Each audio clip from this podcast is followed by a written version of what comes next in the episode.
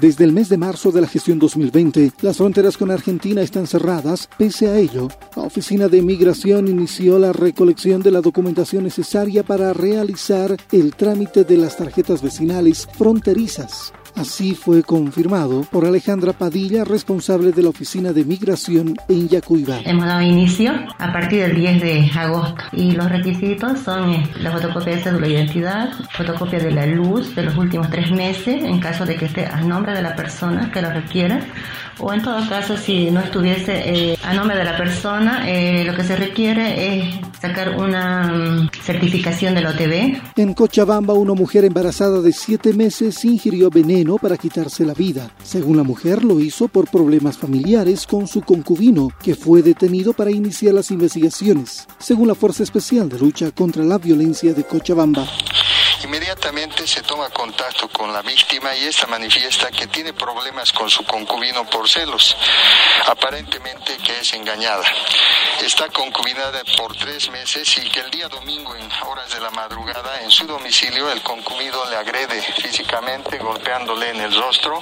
En la ciudad de El Alto, el señor Jesús Chura de Jayaya, La Paz, que realizaba una conferencia de prensa de apoyo a la alcaldesa de esa urbe, fue agredido en plena conferencia de prensa por dos personas. Aparentemente la agresión se realizó porque el aludido habría cobrado dinero para darles trabajo en la alcaldía de la ciudad del Alto, acusación que el aludido pidió sea demostrada en medio de gritos y forcejeos. ¡Hablen, hablen!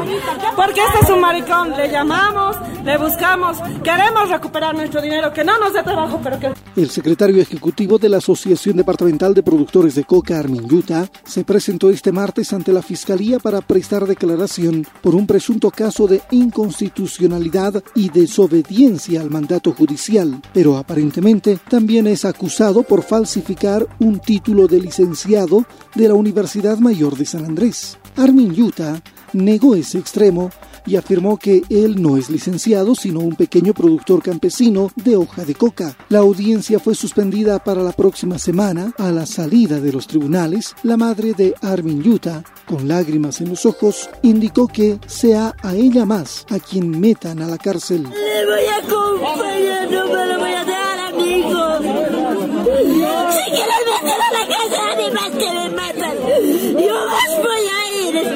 No voy a dejar el Pleno del Consejo Municipal de Potosí en sesión ordinaria declaró a la activista paseña María Galindo como persona no grata por haber grafiqueado varios bienes patrimoniales y haber realizado declaraciones ofensivas contra el pueblo potosino. Creo que las mujeres de Potosí, los hombres de Potosí, sabemos bien lo que pensamos, lo que sentimos y lo que somos, y no como ella que ni siquiera puede identificarse sexualmente.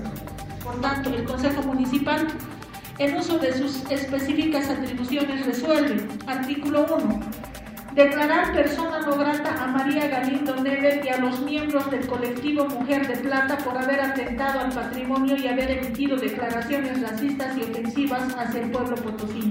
La resolución también establece que se impulsará un proceso judicial en contra de la mencionada activista y del colectivo Mujer de Plata de Potosí por atentar contra la imagen patrimonial con esos grafitis.